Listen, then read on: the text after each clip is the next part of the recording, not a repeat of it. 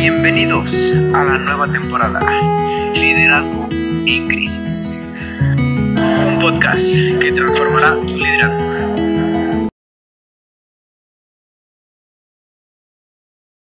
Hola, muy buenas noches, qué bueno que estás con nosotros. Te damos la más cordial bienvenida. Estamos en la nueva temporada de La Voz de mi Pastor y estamos muy felices de poder empezar esta nueva etapa. Nos tomamos unas semanas de preparación, de estar ajustando todos los temas y de poder preparar algo que realmente valga la pena para nuestro liderazgo y para la vida de cada uno de nosotros en el área en que nosotros nos desenvolvamos. Yo creo que una de las cosas que más necesita esta temporada es un liderazgo fuerte, un liderazgo sólido. El tema de toda esta temporada va a ser liderazgo en tiempo de crisis.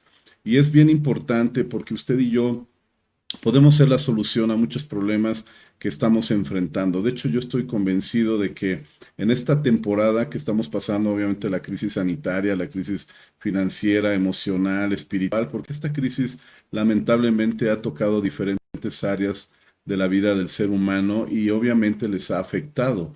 En cada una de esas áreas yo estoy convencido que la solución a este problema es precisamente un liderazgo fuerte, un liderazgo sólido, un liderazgo firme. Y es ahí donde vamos a estar trabajando durante toda esta nueva temporada. Te animo a que estés conectado con nosotros todos los días lunes. A partir de las 9.30 estaremos transmitiendo precisamente este tipo de temas, liderazgo en tiempo de crisis. Va a ser un, tiempo especial, va a ser un tiempo bueno, un tiempo nuevo.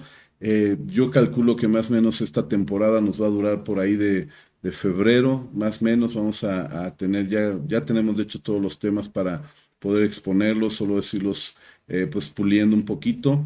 Y yo creo que va a ser un gran tiempo para ti y para mí.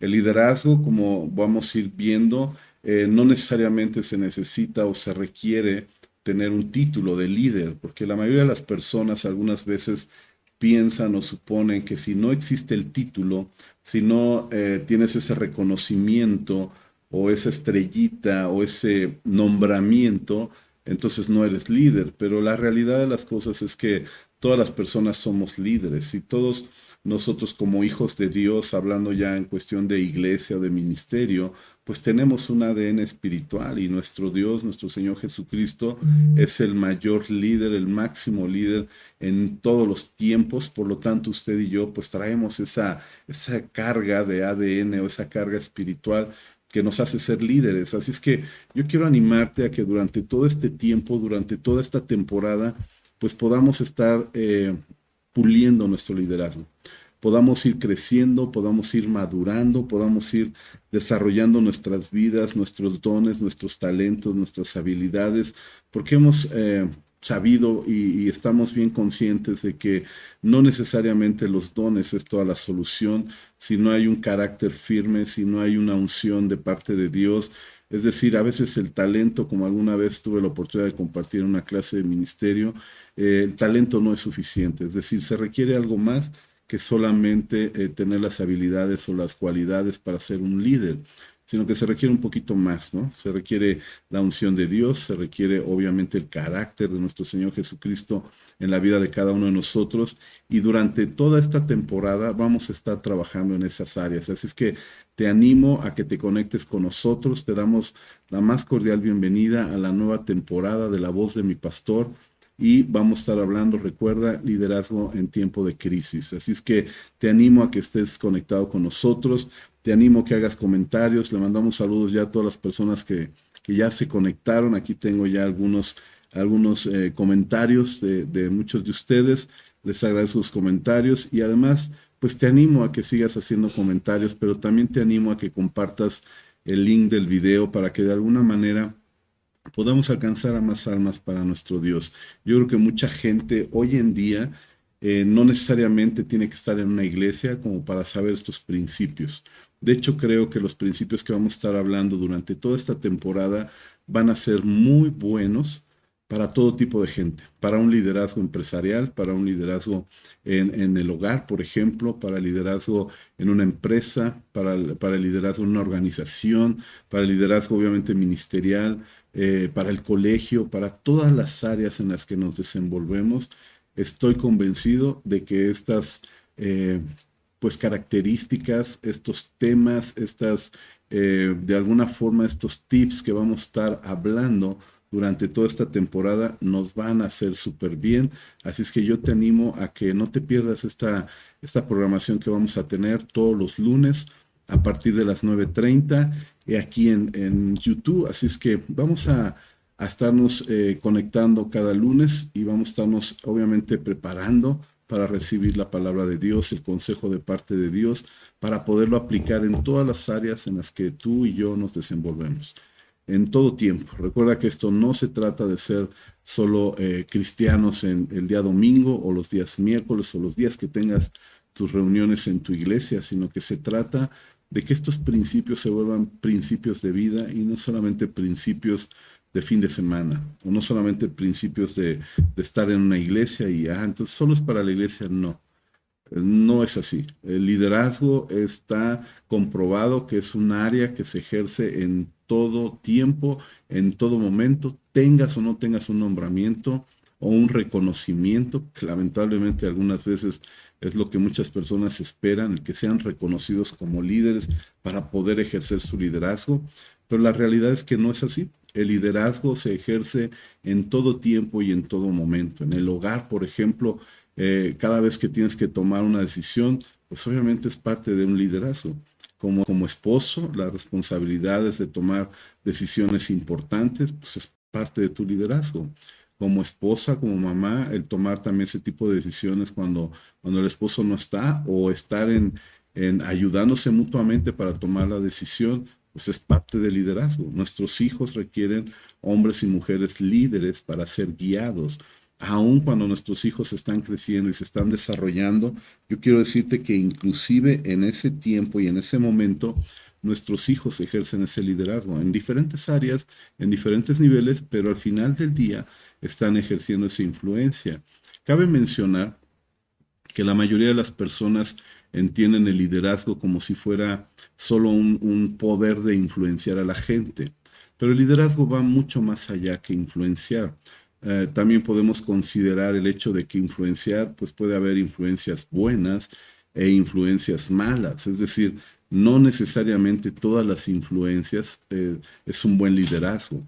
Y de hecho no todos los líderes son buenos líderes. Hay líderes que han llevado a un fracaso o han llevado a matanzas, por ejemplo, en la humanidad. Hay líderes que han llevado a, la muerte a mucha gente hay líderes que lamentablemente su liderazgo ha sido mal enfocado y eso los ha llevado a situaciones complicadas y difíciles en todo lo que es, el, es la sociedad mundial en la que nosotros hemos vivido o la experiencia social, cultural y, y todo lo que nosotros sabemos de la historia, pues nos podemos dar cuenta que hay liderazgo bueno y hay liderazgo malo. Obviamente vamos a estar hablando y resaltando, por lo menos en la primera parte de, toda esta serie de enseñanzas que hemos estado preparando de liderazgo en tiempo de crisis, pues vamos a estar hablando de un buen liderazgo, de líderes que obviamente te llevan a un lugar mejor en el que estás. De hecho, esa es una de las definiciones prácticas que vamos a estar manejando. Liderazgo es aquella persona que te puede llevar de un lugar, en el lugar en el que tú te encuentras, a otro lugar mucho mejor.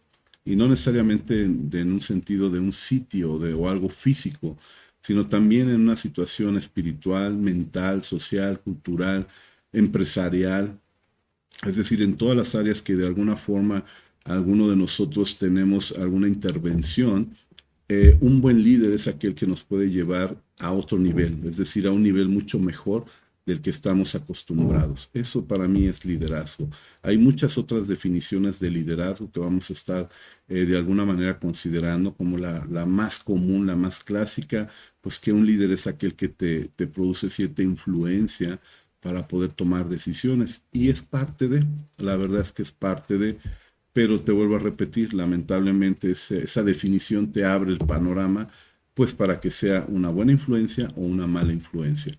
Yo creo que la mejor definición práctica que tenemos es el que una persona, un buen líder, te lleva a un mejor lugar del cual estás, en el área que tú gustes y mandes, si tú eres parte de una iglesia, y tienes un liderazgo o eres parte de un equipo y, eres, y tienes líderes que te dirigen, que te ayudan, que te llevan a más, bueno, pues un buen líder es aquel que siempre va a pensar en que tú puedes ser mejor de lo que eres ahora.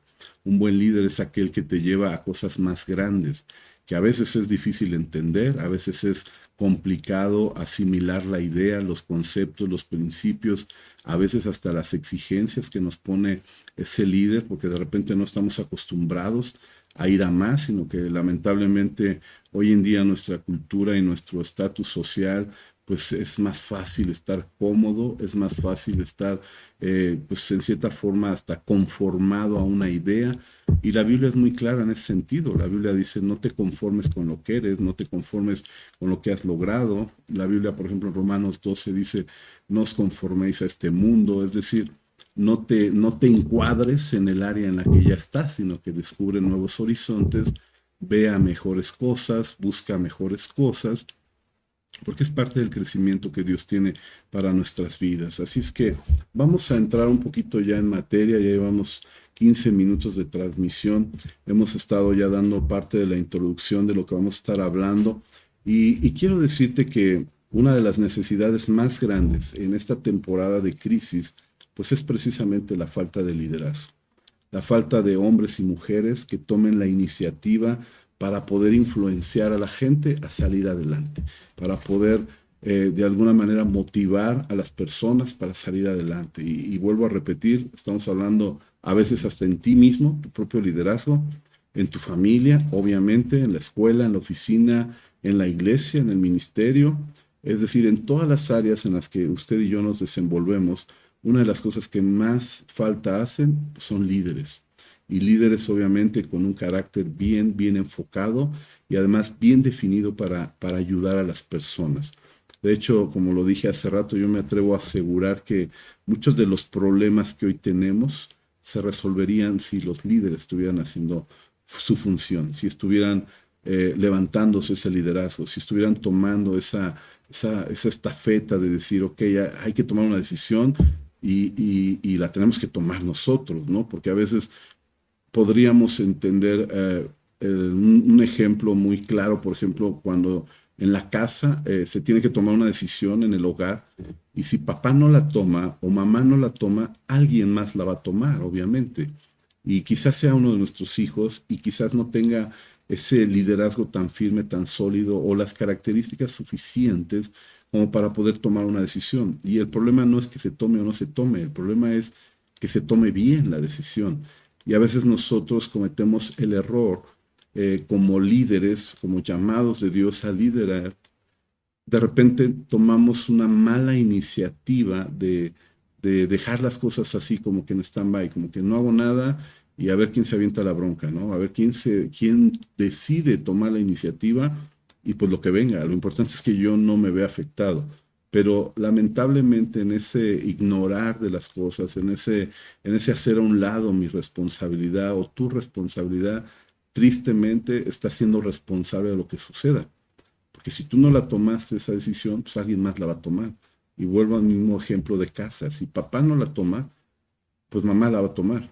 Pero si mamá no la toma, pues un hijo la va a tomar. Y si ese hijo no la toma, pues otro hijo. Es decir, alguien va a tener que tomar la decisión y al tú no tomar la iniciativa de ser el líder de tu casa, el líder de tu hogar, el líder de tu empresa, el líder de tu negocio, el líder de tu ministerio, pues seguramente vendrá alguien que la va a tomar y que es muy probable que no sea la decisión más correcta. Así es que yo estoy seguro de que en esta temporada la solución es el liderazgo. La, la variante de esta ecuación o la solución de esta ecuación es el liderazgo un liderazgo sano, un liderazgo fuerte, es la solución a la crisis que estamos viviendo. Es, es, la solución a todo lo que estamos viviendo. Obviamente entiendo y además estoy convencido de que Dios es la solución primaria, pero Dios necesita elementos para que esto funcione y para eso se requieren líderes. Yo no estoy diciendo que tengamos la capacidad de resolverlo sin la ayuda de Dios. No, al contrario, creo yo que Dios es la, base de todo esto, pero sí necesita gente como tú y como yo para tomar la iniciativa de poder eh, tomar obviamente las decisiones aceptadas, obviamente bajo el consejo de Dios. La mayoría de las personas, como lo dije hace rato, piensan que no son líderes, porque no tienen nombramiento, porque no se ven como líderes, porque se van con la idea de que pues, los líderes pues nacen siendo líderes, pero la realidad es que no necesariamente es así. Yo creo que muchos de nosotros somos líderes sin que nadie sepa que eres líder.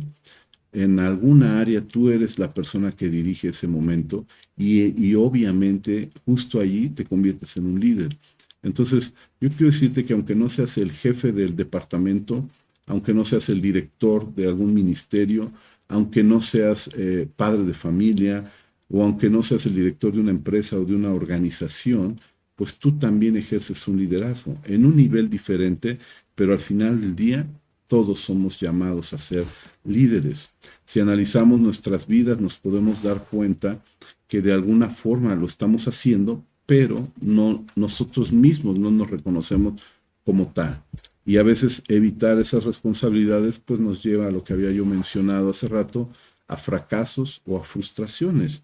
¿Por qué? Pues porque sencillamente o tomas la decisión tú o alguien más la va a tomar. Y en medio de esta crisis donde tú y yo estamos viviendo, es el momento de levantarnos como líderes. Es el momento de tomar la estafeta de parte de Dios y creerle a Dios a qué nos ha, a qué nos ha llamado. Y yo estoy seguro que Dios te ha llamado a proclamar su palabra. Yo estoy seguro que Dios te ha llamado a ayudar a la gente. Yo estoy seguro que Dios te ha llamado a tener misericordia de aquel que está necesitado. Yo estoy seguro que Dios te ha llamado a orar por los enfermos. O sea, ¿por qué? Pues porque la Biblia lo dice. Y sabes una cosa, eso es liderazgo. Hacer lo que te acabo de mencionar es parte del liderazgo, es parte de tomar la iniciativa, la responsabilidad de decir, yo soy un líder llamado por Dios para hacer esta función. Por lo tanto, mi actitud tiene que ser la de un líder. Tiene que ser la actitud de decir, yo lo voy a hacer, no, no en mis fuerzas, no porque tenga la máxima capacidad, porque obviamente no es la idea, sino porque Dios me pidió que lo hiciera. Y en esa responsabilidad entiendo que voy a tomar el desafío para ser líder. De hecho, es tiempo, queridos amigos y hermanos en Cristo que, me ves y familia que, que me estás escuchando, es tiempo precisamente de tomar ese desafío y liderar. Es tiempo. ¿Por qué? Porque no estamos en, una situación de espera. No, estamos en una situación de acción, de tomar acción ante la adversidad que nos está enfrentando, de tomar acción ante la crisis sanitaria, ante la crisis física, emocional, espiritual, en todas las áreas. O sea, lamentablemente la situación que estamos viviendo no solo afecta a un área, sino que está afectando a muchas áreas más de todo nuestro entorno social. Así es que yo creo que es tiempo de levantarnos, tomar el desafío, enfrentar la situación y estar convencidos de que somos líderes de parte de Dios para tomar buenas decisiones. Y para poder tomar buenas decisiones vamos a estar hablando de muchos temas. Eh, durante toda esta temporada vamos a tratar de muchos temas. En un momento más vamos a, tocar el, el primer tema que yo creo que es muy importante para poder tomar buenas decisiones y ser un buen líder, obviamente en el llamado de Dios. Así es que te animo a que te levantes como líder, te animo a que creas que eres un hombre de Dios, una mujer de Dios y te comportes como tal. Es decir, si Dios te llamó a ser líder, compórtate como un líder. Si tú eres un hombre que ha sido llamado al liderazgo, por favor, compórtate como tal. Si eres una mujer que ha sido llamado al liderazgo, porque tú sabes que Dios no hace excepción de personas, es decir, Dios llama a hombres y a mujeres, a jóvenes, a señoritas e inclusive niños para tomar áreas de liderazgo. Entonces, yo te animo a que si tú eres una mujer de Dios, tomes tu liderazgo y te comportes como líder. Si eres un joven, un adolescente, una señorita, de la misma manera, te animo a que nadie te menosprecie por ser chavo, por ser chava, o por ser joven, o por ser mujer, o por ser un hombre sin experiencia.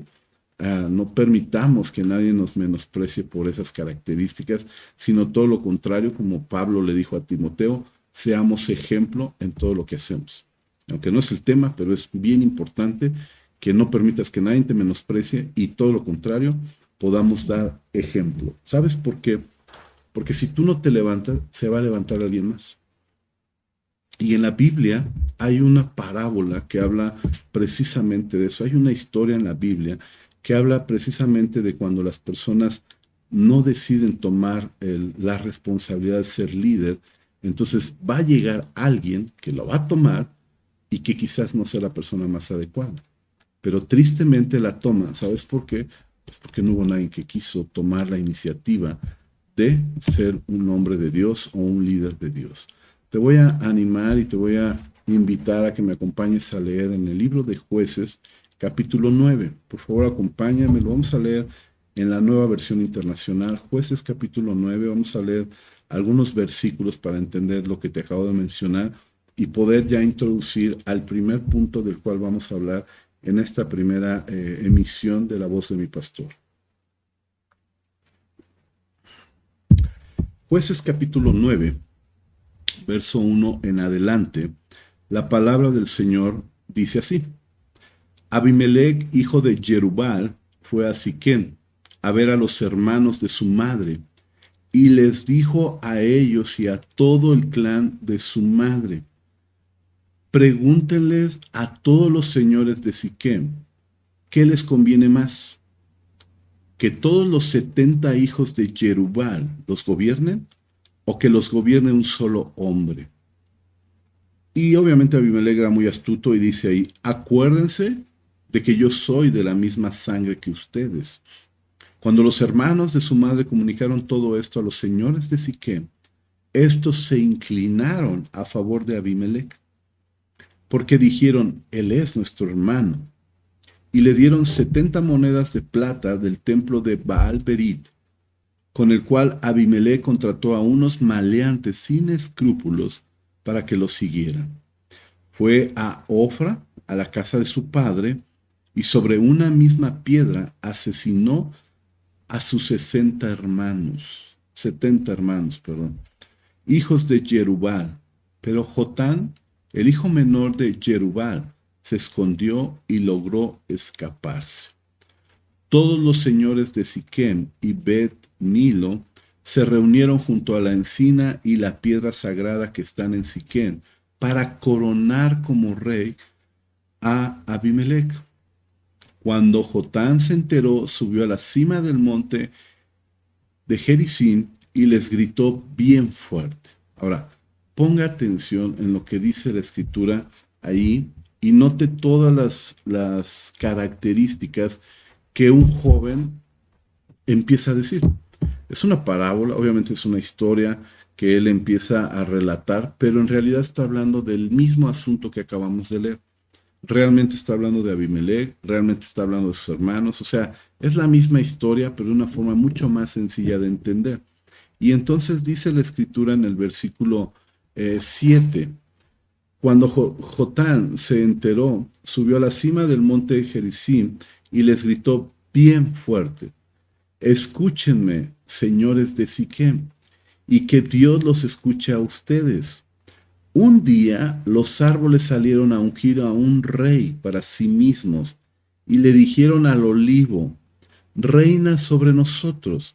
Pero el olivo le respondió, he de renunciar a dar mi aceite con el cual se honra a los dioses y a los hombres para ir a merecerme sobre los árboles? Después los árboles le dijeron a la higuera, reina sobre nosotros.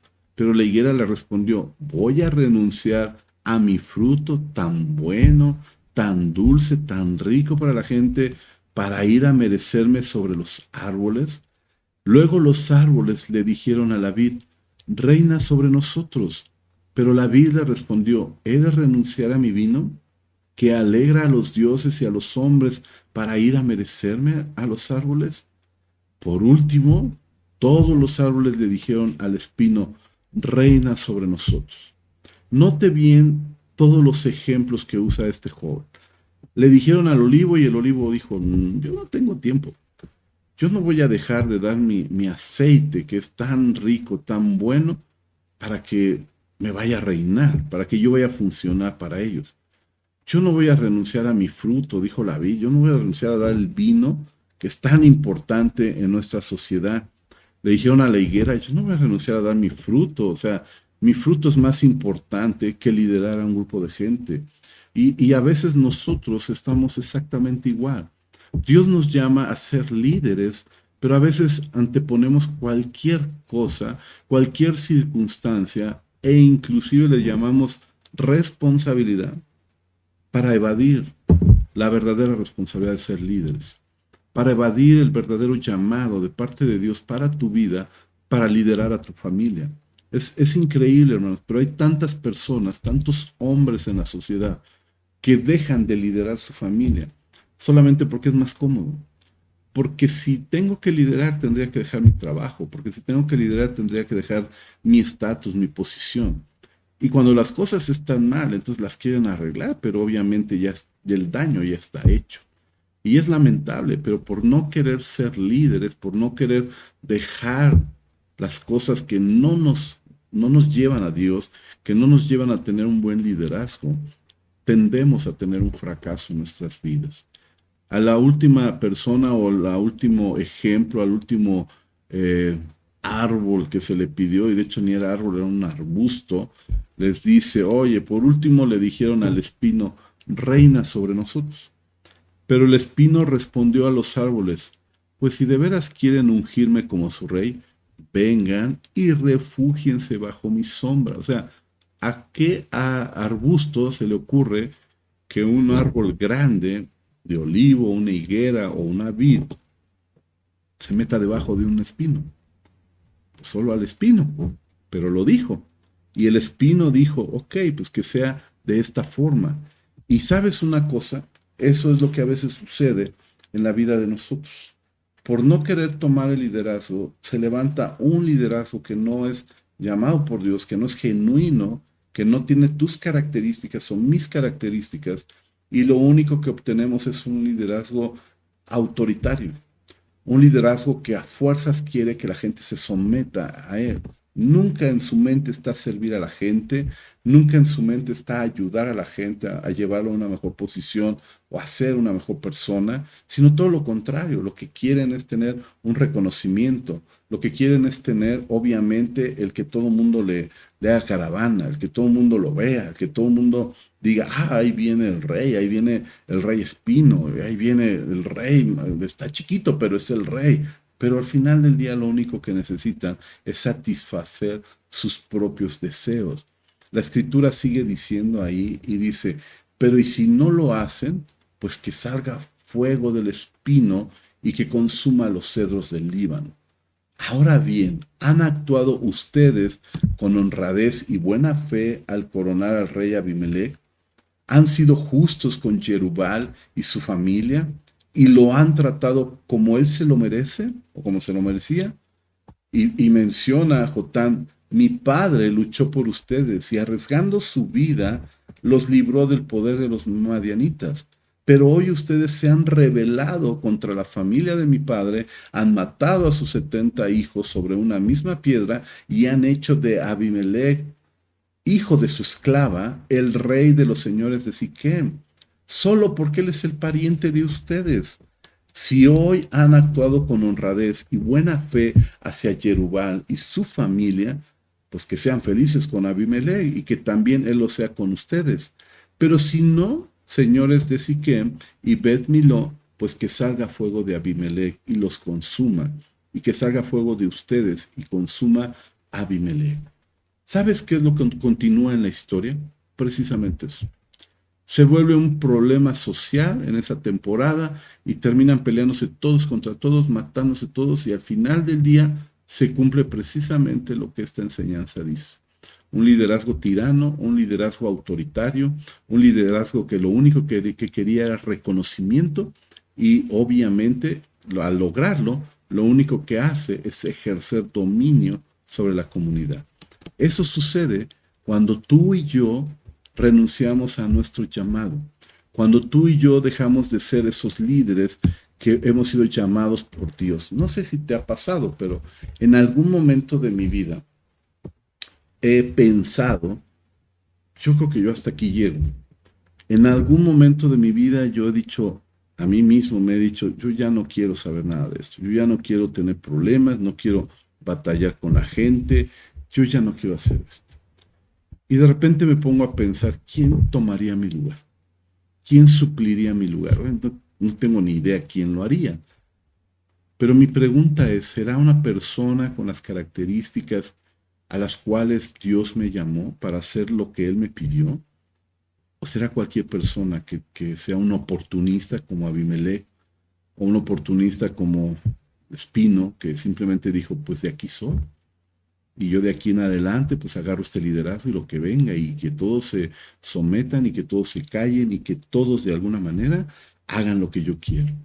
Sabes que la falta de decisión, de convicción, de carácter, de firmeza en nuestro llamado, en nuestro liderazgo, y obviamente estoy hablando de todas las áreas de nuestra vida, nos pueden llevar precisamente a un fracaso como ese a una situación como la que acabamos de leer, como lo que acabamos de describir a la luz de la palabra. ¿Y sabes por qué? Porque algunas veces tú y yo no tomamos la iniciativa de tomar decisiones. Mira, ponte a pensar. Y no, no es que esté yo en una posición de, de tener obviamente mucho conocimiento del asunto. De hecho, no me considero un experto, ni mucho menos. Pero, ¿qué hubiese pasado si en medio de esta crisis sanitaria se hubiesen tomado las decisiones correctas en el tiempo correcto. ¿Qué hubiese pasado si las cosas se hubieran hecho de una forma distinta? Te vuelvo a repetir, no soy experto, no soy ni un gobernante, ni mucho menos tengo eh, el conocimiento eh, clínico como para poder determinarlo eh, algunas estrategias. Pero sí me pongo a pensar qué hubiese pasado si las decisiones se hubiesen tomado unos meses atrás. Si las decisiones que se están tomando hoy, entre comillas, se hubiesen tomado un tiempo atrás, ¿qué hubiese sucedido si, si se hubiese proyectado de una forma diferente? Y no estoy diciendo que tengamos un, mal liderazgo, pero ¿qué hubiera pasado si esto fuera diferente? ¿Qué hubiera sucedido si, si, si cada acción que se están tomando ahora como medidas pues ya mucho más eh, rudas, mucho más estrictas, se hubieran hecho hace meses. ¿Qué hubiera pasado? ¿Qué hubiese pasado si toda la población estuviésemos perfectamente informados de los acontecimientos reales que estamos viviendo? Seguramente las cosas serían diferentes. Seguramente. Y es el mismo ejemplo. Porque si tú y yo como líderes no tomamos esas decisiones en el momento correcto, ¿qué va a pasar en tu vida? ¿Qué va a pasar en mi vida? Bueno, ¿qué va a pasar con nuestra familia? ¿Te has puesto a pensar qué sucederá con nuestras familias si por alguna razón tú y yo no tomamos la decisión acertada en el momento correcto? No estoy hablando de tomar decisiones a lo tonto y de decir, ah, vamos a hacer esto. No, no, no, estoy hablando de una decisión con pleno uso de conciencia y de conocimiento y de reconocimiento de todas las consecuencias que pueden suceder en base a esa decisión, es decir, tomar una resolución firme, es decir, considerar todos los aspectos eh, alrededor de esta situación que pudieran suceder. Imagínate, ¿qué pasaría? ¿Qué pasaría si tú y yo nos, nos tuviésemos en una vida descansada donde no tomáramos ninguna decisión? Ah, va a pasar o pasó esto, pues ahí a ver qué sucede. Imagínate que así pasara ah, le hicieron esto a, tu hija o a tu hijo, pues ni modo, pues ya pasó, ya. O sea, no, la verdad es que no sería así. Haz que hicieron esto a tu esposa, te aseguro que una mala decisión en una circunstancia así puede afectar al resto de tu vida, el resto de mi vida. Es decir, tenemos que tomar decisiones y para poder tomar decisiones en nuestro liderazgo, pues tenemos que enfrentar esta crisis, tenemos que enfrentar esta situación. No podemos hacernos a un lado y decir, pues hay que pase y avance como sea, hay, hay a ver qué pasa en un tiempo. No podemos dejar que alguien más decida por ti o por mí o por nuestros hogares o nuestros negocios o nuestras empresas. No podemos. Definitivamente es tu responsabilidad y es mi responsabilidad. Y para poder tomar buenas decisiones, vamos a estar hablando de muchos temas durante esta temporada y el primer tema del cual vamos a hablar es precisamente de la importancia de tener una buena administración en la vida de un líder. Este es el primer consejo. Si tú eres una persona administrada, vas a ser un buen líder. Te vas a convertir en un buen siervo de Dios, en un buen líder. Pero si tú no logras tener una administración adecuada, lo más probable es que tu liderazgo sea fallido, de que tu liderazgo sea un fracaso o de que tu vida sea un fracaso por falta de administración. Una de las cosas que yo aprendí recién que conocí a mi pastor, pastor Roberto, fue administrar mi tiempo, fue tomar decisiones para poder administrar los días, los tiempos, los momentos, todo lo necesario para poder entonces ser un buen líder, para mejorar en lo que estamos haciendo. Es bien importante, por ejemplo, si tomásemos el ejemplo de, una iglesia, de repente vemos que el resultado de, del, domingo, un gran servicio, un gran momento, una, una gran adoración, un gran tiempo de la palabra, es como que el momento. Pues sabes, no es el momento, eso solo es el resultado del trabajo de toda una semana de planeación. En las empresas, en los negocios, en las organizaciones, llegar a, un buen negocio, a cerrar un buen contrato, a hacer una buena inversión, no es un chispazo ni un golpe de suerte. Es un trabajo constante durante mucho tiempo atrás. Pueden ser días, meses, semanas, o horas de trabajo, pero hay una preparación, es decir, hay un trabajo anticipado que entra dentro de la administración para poder llegar a un buen punto. Y eso es liderazgo. Usted y yo tenemos que aprender a administrar nuestro tiempo con toda anticipación para poder lograr un objetivo para poder lograr una meta, un sueño, un propósito, un buen negocio, un buen resultado de ministerio. Lo que tú gustes y mandes se requiere una buena administración. No se trata solamente de decir, ah, vamos a hacer esto y, va a funcionar. No, se tiene que trabajar y se tiene que hacer ese proceso de administración. El término administración como tal es graduar o dosificar, fíjate bien, con eso ya nos da todo lo que necesitamos. Graduar o dosificar el uso de algo, de algún recurso, obviamente. Si estamos hablando de tu liderazgo, de tu vida, de nuestra vida, tienes que aprender a dosificarla. No tenemos la capacidad, ningún ser humano tiene la capacidad de darlo todo en el momento y decir, estoy bien. No, porque de hecho la Biblia nos enseña que debemos de tener una llenura del Espíritu Santo constantemente, una comunión con la presencia de Dios y con el Espíritu Santo constante. No es hoy voy a la presencia de Dios y me lleno para el resto de mi vida. Hoy tengo toda la sabiduría de Dios para toda mi vida. Hoy tengo todo lo que Dios me ha entregado para abastecer todo el resto de mi vida. No es así.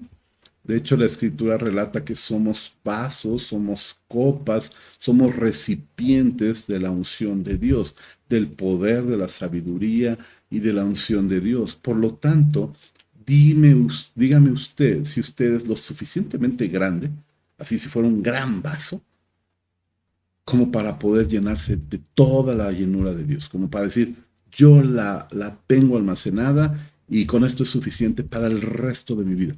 Nadie lo puede hacer. De hecho, la Biblia, tan solo hablando del amor de Dios, dice la Biblia que el amor de Dios es tan grande que no lo puedes medir. Es tan ancho que no puedes definir las dimensiones. Es tan alto que no sabes qué tan arriba llega. Es tan profundo que no sabes qué tan abajo llega. Es decir, no se puede medir. Pero si tú comprendes que esto es así de grande, entonces dice la escritura, entonces estás comprendiendo la plenitud de Cristo. Estás entendiendo de qué se trata. Y es ahí donde te quiero llevar. Usted y yo tenemos que entender que la unción, el poder, la sabiduría, para poder tomar decisiones en todas las áreas, el conocimiento para poder decidir en alguna área de nuestra vida, proviene de Dios. Y para que esto suceda, usted tiene que tener un recipiente para poder almacenarlo, usarlo, y una vez que lo usas, y buscar más.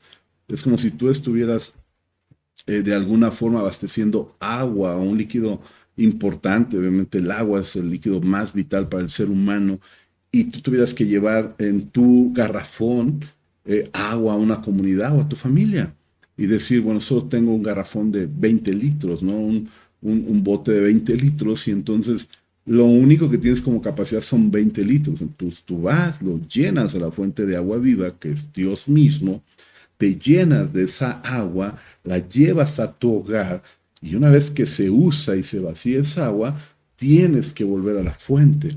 ¿Sabes cuál es el error? Que la mayoría de las personas piensan que una vez es suficiente y con eso se satisface todo. La definición de administrar dice con toda claridad, es graduar o dosificar el uso de un recurso. Y en este, y en este caso estamos hablando de liderazgo. Tu liderazgo no es tan solo de vaciarse y, ya se acabó, no, es de volverte a llenar para poder tener que dar. una vez que das, vuelves a la fuente para volverte a llenar. ¿Sabes para qué? Para obtener el mayor rendimiento de ello o para que produzca un mejor efecto. Esta es la definición de administración. Graduar o dosificar el uso de algún recurso para obtener su mayor rendimiento o para que produzca un mejor efecto. Eso es lo que significa administrar. Eso es lo que usted va a encontrar en un diccionario de la lengua española. En la escritura, la palabra administrar significa dirigir, saber pilotear. Eso significa administrar. Viene de la palabra original del griego kubernesis, que significa un origen para dirigir. De hecho, es una palabra compuesta de, génesis, del origen, del principio, pero la palabra kuber significa dirigir ese origen. Entonces, tú y yo debemos de entender que el origen es Jesús. De hecho, la Biblia así lo menciona, que en Él están todos los, los principios. Por ejemplo, Colosenses dice que en Él por Él y para Él subsisten todas las cosas. Entonces, obviamente, Él es el principio y Él es el, final de todo. Él es el alfa, Él es la omega, Él es el principio y el fin de todas las cosas. Entonces, cuando usted y yo entendemos estos principios, pues podemos avanzar mucho más rápido en nuestro liderazgo, porque entonces puedes tener esa administración para poder dosificar tus recursos. No es que seamos selectivos, pero si tú eres un buen líder, tienes que aprenderte a dosificar.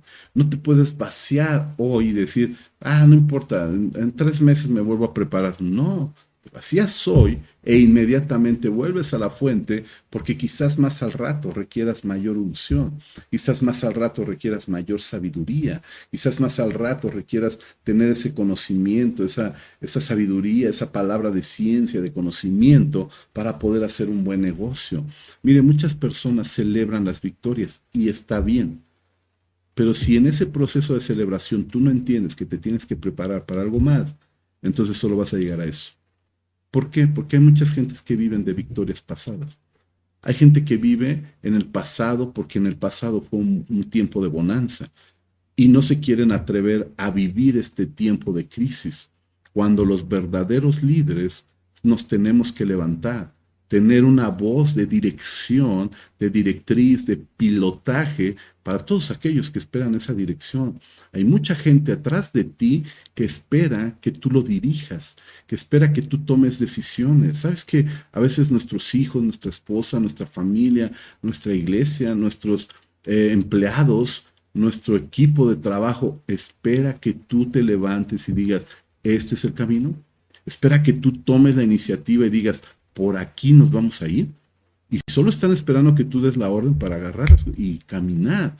Pues sabes qué es lo peor, que a veces nuestro liderazgo está ausente, está pobre en ese sentido. Tenemos un liderazgo mediano donde pues vamos a ver qué pasa, o empecemos a sondear, o empezamos a ser demócratas, empezamos a ver qué es lo que piensa el, el mayor grupo de gente, cuando es tu responsabilidad tomar decisiones oportunas para que esto funcione bien. Y es en tiempo de crisis cuando tú y yo debemos levantarnos y tomar la dirección, el pilotaje de tu vida, pero también de los que vienen detrás de ti. Y saber que no nomás es tu vida, es como cuando te subes un auto. Cuando empiezas a manejar, pues padrísimo, vas con tu papá, tu, tu instructor o tu mamá o tu conocido, tu amigo, tu amiga, y te está enseñando y es muy padre y está bien bonito y aprendes y, y el carro se, frena, se, se, apaga, si es estándar, si, si es automático, de repente se desboca y ya no sabes cómo frenarlo y bueno, son buenas emociones y la verdad te la pasas bien en ese proceso de aprendizaje. Pero ¿qué pasa cuando tu familia se sube al auto? ¿Qué pasa cuando ya no vas solo?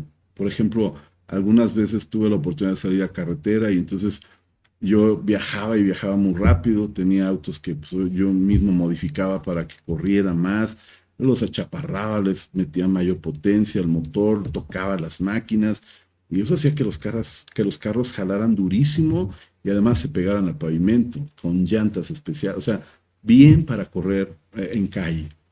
Y entonces tomaba las carreteras federales y me iba y subía y bajaba y, y, era padrísimo.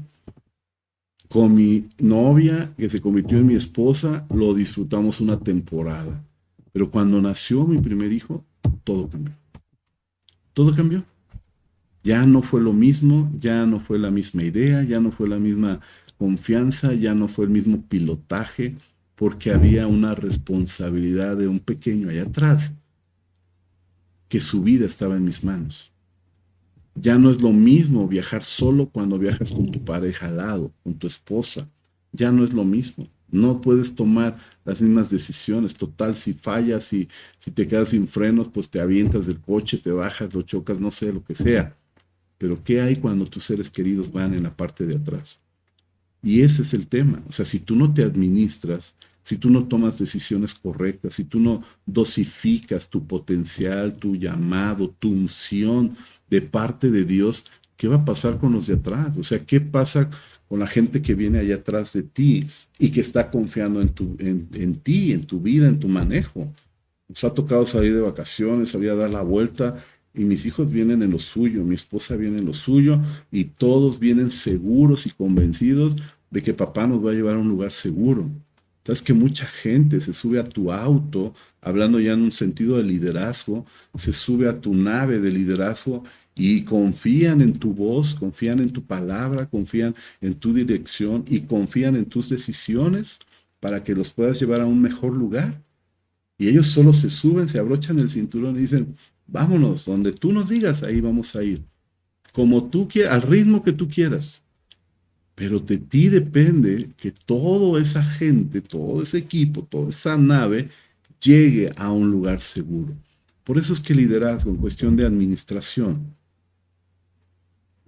es sumamente importante. Te tienes que administrar, te tienes que dosificar, tienes que aprender a manejar una agenda. No puedes, no puedes tener eh, el día así como que, ay, lo que vaya saliendo. Eso no es dosificar.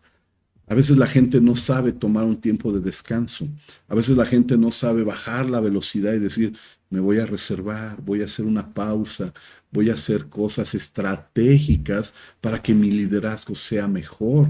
A veces en el ministerio, cuando somos pastores, cuando somos los responsables, los conferencistas eh, principales y tenemos que estar ahí todo el tiempo, a veces no tomamos la iniciativa de decir, voy a descansar, me voy a dar un descanso porque necesito dosificar lo que Dios me ha dado.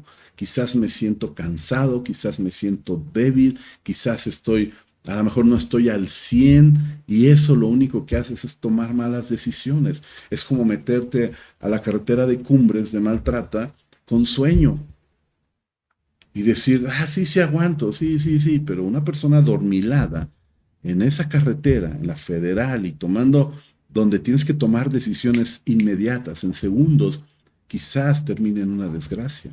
De hecho, el porcentaje más alto de accidentes es por las personas que se quedan dormidas, sea del que va o del que viene, pero es por cansancio, por agotamiento. ¿Y sabes qué significa eso? Una mala administración. Y estoy hablando de algo físico, pero si eso lo transportamos a algo espiritual, si eso lo transportamos a algo empresarial, si eso lo llevamos a una organización grande, una mala decisión no tan solo te afecta a ti, sino que afecta a toda la organización. Una mala decisión en el hogar no tan solo te afecta a ti, que afecta a tu esposa y a tus hijos y a los nietos y a, toda la gente que viene atrás y que cree en tu liderazgo. Por eso es importante que aprendamos a graduar y a dosificar lo que Dios nos ha dado. que es precisamente un liderazgo saludable, sano, fuerte para enfrentar este tiempo de crisis. Cada uno de nosotros tenemos que aprender a dosificar. Hace algún tiempo tuve la oportunidad de salir de viaje con un amigo y ese viaje yo ya lo había realizado. Meses atrás ya había ido a ese lugar y regularmente era un viaje que se hacía en cuatro horas. Cuando yo me subí al auto de esta persona, eh, él iba a manejar de ida y yo iba a manejar de venida, e hicimos ocho horas, o sea, el doble de tiempo. El carro obviamente iba desbocado, le aceleraba, le frenaba, le daba, no era un manejo constante, era un estilo muy raro, muy, muy, muy extraño, para mí no era normal eh, ese tipo de manejo, pero pues al final el auto era de él, eh, yo iba en un sentido de acompañante y el viaje de regreso lo iba a realizar yo en manejo. Entonces yo dije, bueno, está bien. El auto nos falló, eh, llegó descompuesto allá, se gastó casi el doble de gasolina, dos tanques y medio para llegar a un destino donde en teoría nos debíamos haber gastado tres cuartos de gasolina y cosas así. Total que llegamos a ese sitio, estuvimos en ese lugar, era el, trabajo, la visita era de dos días, y al terminar, pues yo tomé el auto de regreso, ya obviamente lastimado, ya con la falla en la tracción en una rueda delantera, y decidí manejar el vehículo. Entonces, obviamente yo sabía que ese carro, si lo forzaba o algo, quizás no llegaba a nuestro destino de regreso. Entonces, yo dije, tenemos que graduar, tenemos que dosificar la, potencia de este vehículo. Era un buen coche, era un auto en buenas condiciones, pero tenía un pequeño desperfecto. Entonces, obviamente se tenía que graduar y dosificar el asunto. El punto es que logramos tener una velocidad constante, no veníamos a una super velocidad, pero veníamos a una velocidad constante, firme, un manejo seguro, eh, evitando obviamente un daño mayor al que ya tenía el auto. Total que el viaje lo hicimos en cinco horas y gastamos solamente tres cuartos de tanque.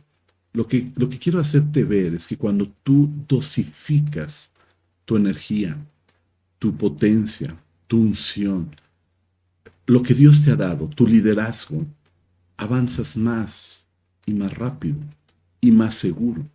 Pero cuando tú te desbocas pensando en hacer las cosas, perdón por la expresión que voy a decir, pero solo al aventón, solo porque lo tengo que hacer, solo porque pum, pum, pum, hay que hacerlo, sí, pa, pa, pa, lo más probable es que suceda lo que la misma, misma Biblia habla acerca de los hombres que son inconstantes en todos sus caminos, que son de doble ánimo.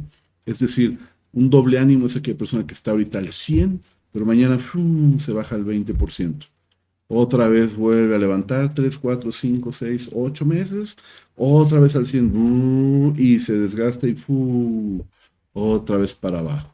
Una mala administración, una mala dosificación de unción, de poder, de energía, de preparación, de capacitación, cuando tienes que tener algo constante es mejor y cualquier piloto de, cualquier buen chofer de carretera sabe que lo mejor es mantener una, una velocidad constante, firme. Quizás no vayas tan rápido, pero esa velocidad te permite mantener un ritmo.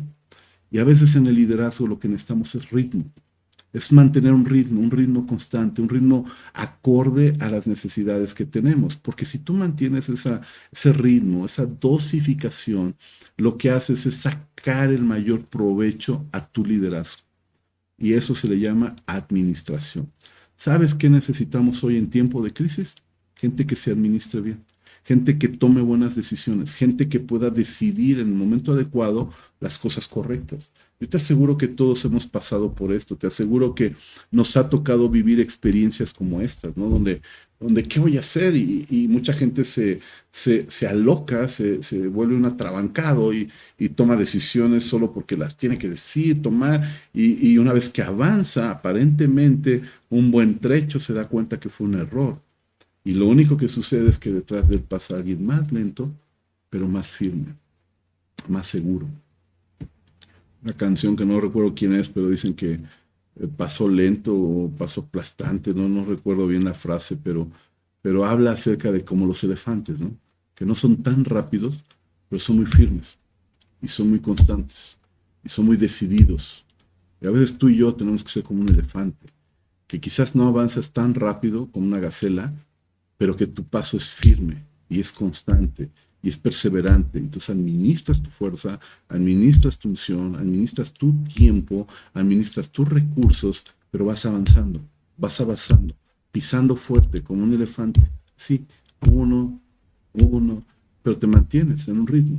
A que pa, pa, pa, pa, pero al final del día te cansas. Y una vez que estás cansado, pues ya no rindes como deberías rendir.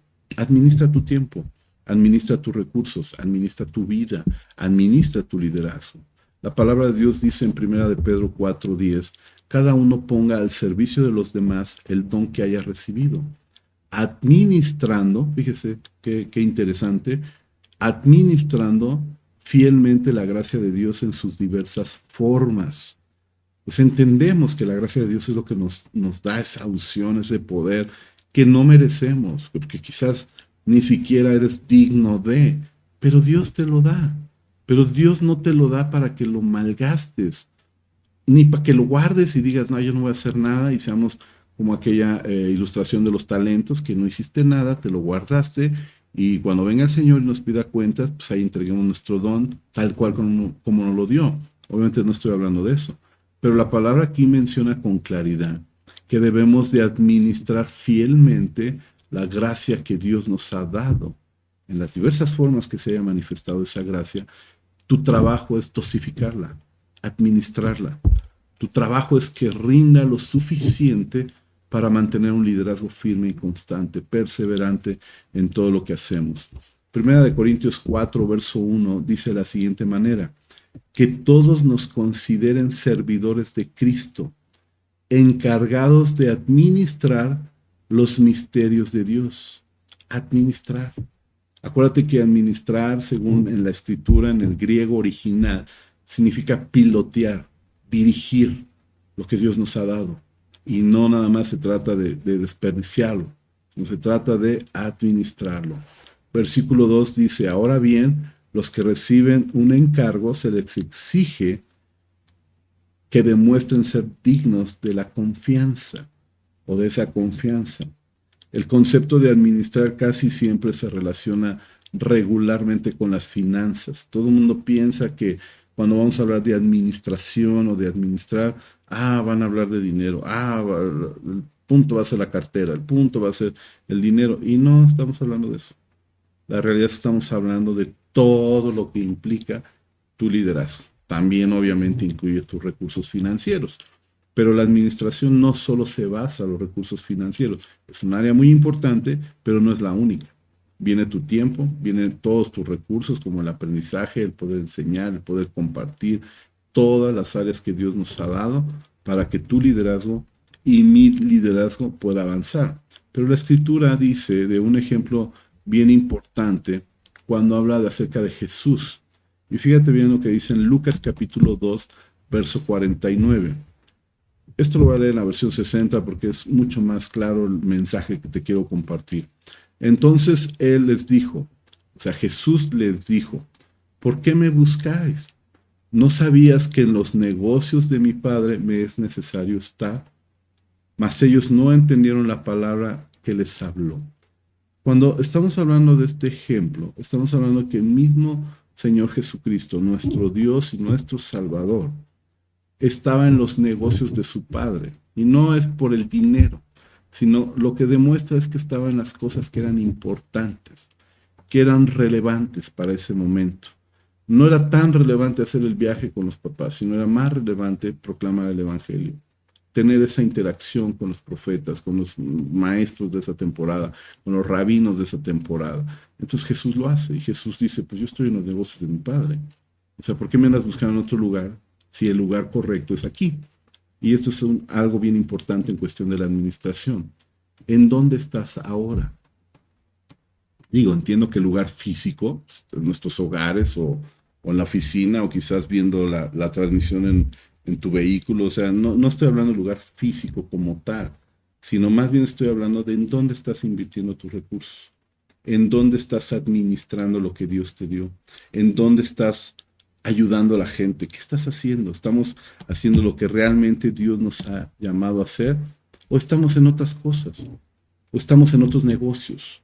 ¿O estamos trabajando en el reino? ¿En qué estás administrando? ¿En qué estás desgastando tu unción, tu gracia, tu potencial? ¿En las cosas del reino o en las cosas de la carne? Las cosas que no te van a dar ningún beneficio, que no te van a dar ningún dividendo, que no te va a producir nada, o las vas a invertir en el reino, porque eso es administrar. Si tú fueras un gran empresario y los que son saben de, de qué es lo que estoy hablando, tienes que tener un ojo específico, clínico, así de tigre, para poder decidir, aquí voy a invertir mis recursos. No andas gastando tus recursos en cualquier cosa. Tienes que decidir en qué momento. Si tú eres un sembrador, sabes que las semillas tienen que caer en buena tierra. No, malgastas las semillas que Dios te dio en tierra hostil, en tierra fea, en tierra sucia. Inviertes tus semillas en tierra que tarde que temprano producirá un gran fruto. Los administradores, queridos amigos, miren, acompáñenme a 2 de Samuel, capítulo 8, verso 15. Dice la escritura en 2 de Samuel 8, 15. David reinó sobre todo Israel, gobernando al pueblo entero con justicia y rectitud. David fue un gran líder y la palabra que utiliza aquí de gobernar era dirigir o administrar, es la misma palabra que se interpreta como administrador.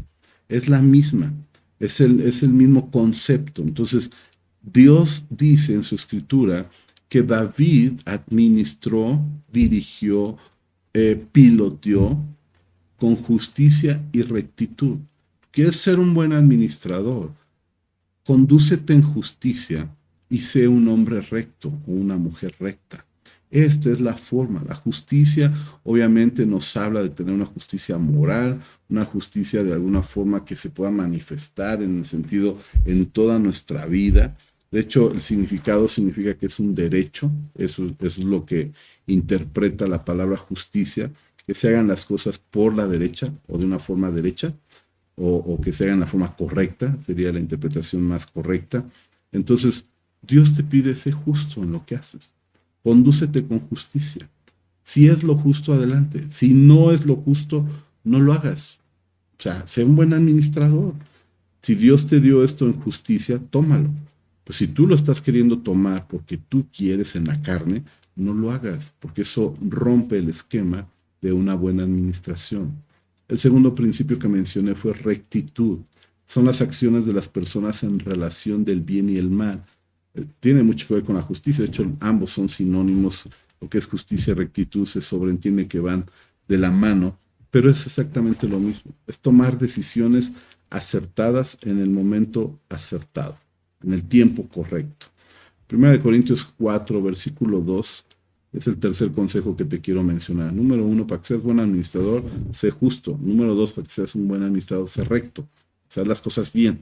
Y número tres, dice Primera de Corintios 4, 2, ahora bien se requiere que los administradores o de los administradores, que cada uno sea hallado fiel. Es decir, para que tú seas un buen administrador, tiene que haber fidelidad en ti. Tienes que ser una persona fiel, es decir, una persona digna de confianza, una persona confiable, una persona a la cual tú le puedas entregar las llaves de un lugar y sepas que esas llaves están seguras. Una persona a la cual tú le puedas entregar la vida de un ser querido, decir, oye, por favor, échame la mano, lo llevas, lo traes, y sabes que es seguro, que es segura esa persona. Es decir, tenemos que ser fieles, dignos de confianza, personas confiables en lo que hacemos. Si las personas desconfían de ti y no te dan una, una pertenencia valiosa, una situación así de valor donde, donde no te lo pueden confiar a ti, por ejemplo, si en algún momento alguien trae su cartera y no eres candidato a tener la cartera de esa persona, es porque no confía en ti. Entonces eres una persona que no eres confiable si se tiene que tomar la decisión de, un ser querido, de, tus padres, de tus hijos, de tu esposa, de tu esposo, y no te lo confían a ti, es muy probable que seas una persona desconfiable, desconfiable. Es decir, que no hay confianza en ti. Y eso no es para un buen administrador. La cuarta cosa que te quiero mencionar es, tenemos que ser administradores irreprensibles. Es decir, que nadie te señale de que has fallado. Esto viene en, Tito 1, del 7 al 9, ya no lo vamos a leer por cuestiones de tiempo, pero habla acerca de que los administradores tienen que ser irreprensibles como administradores de Dios. Tito 1.7, lo voy a leer rápido para que quede más claro, porque es necesario que el obispo o el siervo de Dios sea irreprensible como administrador de Dios. Es decir, si tú eres un buen administrador, nadie te puede señalar que estás haciendo algo incorrecto. Ese es el punto número cuatro. Y el punto número cinco, ya para terminar, un administrador tiene que tener como que una, ah, ¿cómo decir? Como que ser selectivo en tus amistades. Número uno, te habla de la justicia, de la rectitud. El número tres, te habla acerca de la fidelidad. Número cuatro, te acerca de que seas irreprensible. Y el quinto consejo para ser un buen administrador, un, líder con una buena administración es selecciona tus amistades. Existen estudios y que están comprobados que eh, las cinco personas más cercanas a ti como, como amistades, como amigos, como personas cercanas, definen qué tipo de persona eres. Definen qué carácter tienes. Es decir, si tú ves a una persona y le preguntas, bueno, ¿quiénes son las cinco personas más importantes, más cercanas en tu vida? Y obviamente te va a decir, no, pues mi amigo, mi amiga, no, pues mi papá, mamá, mi esposa, mi esposo, no sé. Pero las cinco personas que están rodeando a esa persona definen e influyen mucho en el carácter de esa misma persona. Es decir, si tu círculo cercano es persona que no, que no influyen para bien en tu vida, es muy probable que tú tampoco influyas a nadie. Por eso es importante que seamos selectivos con nuestras amistades. Si tú no eres una persona que te rodeas de líderes sabios, entendidos de la palabra, que buscan eh, el consejo, que son lo suficientemente fuertes como para decir, necesito tu ayuda, ¿qué, qué me aconsejas? ¿Qué, ¿Qué piensas acerca de esto? Entonces, eh, si no son ese tipo y si son del tipo de que todo lo pueden, todo lo creen, todo lo, lo, pueden hacer en sus fuerzas, es muy probable que tú seas igual a ellos. Entonces, el, último consejo que te quiero dar para que tú y yo podamos ser buenos administradores es, chécate bien tus amistades. ¿Con quién andas? En el mundo dicen, dime con quién andas y te diré quién eres. No es un dicho popular que se, que se maneja. Pero la Biblia habla acerca de esto y por ejemplo dice en Proverbios 13:20, dice que el que con sabios anda, pues sabio se vuelve. Pero el que es necio, pues se junta con gente necia y además saldrá mal parado en todos los asuntos. Es lo que dice la escritura. Es decir, fíjate con quién te juntas, fíjate quién te rodea a ti, porque a veces la influencia que tenemos no es la correcta y a veces esas personas son personas que lo único que hacen es estarte de alguna manera robando o succionando tu, propio, tu propia unción, tu propio llamado. Hablamos de que una buena administración dosifica y de alguna manera eh, administra esa parte ¿no? de, lo que Dios nos ha dado. A veces hay personas que nos rodean que lo único que hacen es estar drenando esa unción. No te das cuenta, pero son, son personas tóxicas cerca de ti que lo único que hacen es estar succionando constantemente lo que Dios te da a ti. A lo mejor Dios te dio paz y de repente viene una persona y te roba esa paz, porque es una persona que no puede influenciar bien para tu vida. Dios te da un, don, un talento, una unción, y pierdes esa unción por el tipo de gente que te rodea. Para todo esto obviamente se necesita tener carácter, un carácter sólido, un carácter firme para poder salir con esto. El, los talentos no son suficientes, ya lo hemos hablado en otras, en otras ocasiones, y se requiere tener carácter. Así es que te animo a que seamos líderes fuertes, líderes sólidos en tiempo de crisis y que además podamos estar haciendo las cosas como Dios manda. ¿Ok? Bienvenido una vez más a GR, la casa de mi padre. Recuerda que estamos en la voz de mi pastor. Estamos en, la primer, en el primer programa. Hoy fue la introducción y el primer punto de lo que es eh, un líder en tiempo de crisis, cómo debemos de comportarnos, cómo debemos de atacar esta situación de crisis. Y lo primero que tocamos es ser un buen administrador. Administra lo que Dios te ha dado. Si Dios te ha dado unción, administra esa unción. No, no que seas egoísta y no la compartas, sino que administra. Hazlo, hazlo correcto en la forma correcta. los cinco consejos que mencioné precisamente son para que tú y yo podamos tomar buenas decisiones. Conozcámonos en justicia, en rectitud, seamos irreprensibles. Obviamente trabajemos siempre en la parte de que usted y yo estemos siendo fieles a lo que Dios nos ha dado, a lo que Dios nos ha eh, bendecido de alguna manera, seamos fieles en todo sentido. Y por si fuera poco, cuida el círculo cercano a tu vida. Tus amistades son un, una, puede ser un gran impulso o puede ser un gran lastre. Es decir, puede ser, pueden ser cinco motores que te estén arrojando, empujando hacia tu liderazgo, o pueden ser cinco anclas que te tienen atorado allá atrás y que tú por más que quieres, tú por más que no avanzas. Así que te animo a que estés conectado con nosotros y te animo a que seas un líder que administra los recursos que Dios ha puesto en tu vida. El Señor te bendiga, gracias por estar con nosotros. Queremos saludar a algunas personas que estuvieron con nosotros el, día de hoy, así es que en lo que estamos ya despidiéndonos, ¿qué te parece si nos saludamos un poquito? Saludamos a Moni, saludamos a, este, Elvia González, saludamos a la pastora Edith, que también estuvo por acá, eh, a Cami Elguera, a Chaguito también le mandamos un saludo, a Eddie Hernández también, a Vero Morales, a Karen García, eh, a Charlie Martin, también le mandamos un saludo, a Samuel Romero, eh, Consuelo también estuvo conectada, y bueno, a toda la gente que se pudo conectar, que medio alcanzo a ver ahorita aquí en el chat, gracias por conectarte, que el Señor te bendiga rica y abundantemente. Recuerda que nos vemos todos los lunes, si Dios nos permite. Esta temporada la vamos a tener todo lo que resta de noviembre. Nos vamos a ir en noviembre, diciembre.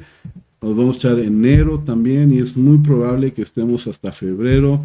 Israel también manda saludos, así es que bienvenidos a la voz de mi pastor. Ha sido un honor poder estar con ustedes.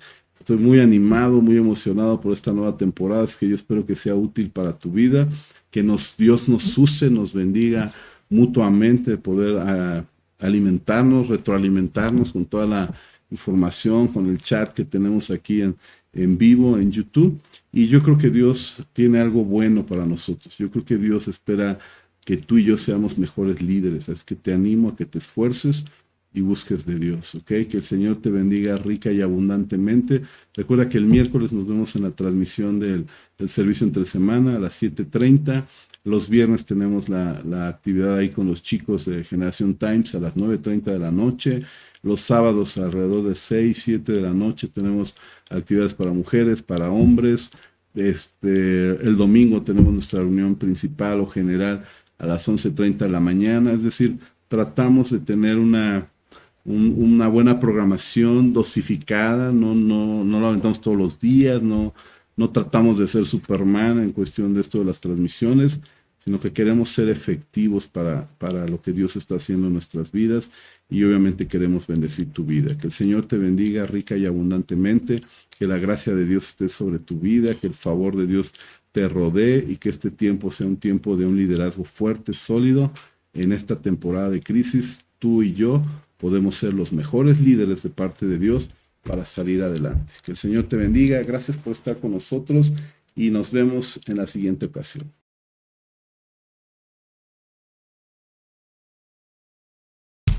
Restaurando tu vida, restaurando tu relación con Dios, transformando tu corazón para desarrollar una nueva visión, estableciendo los principios para levantar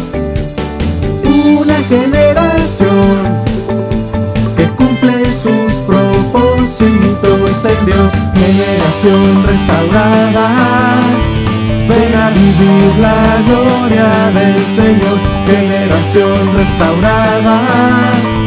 Ven a celebrar, generación restaurada. Una iglesia tu medida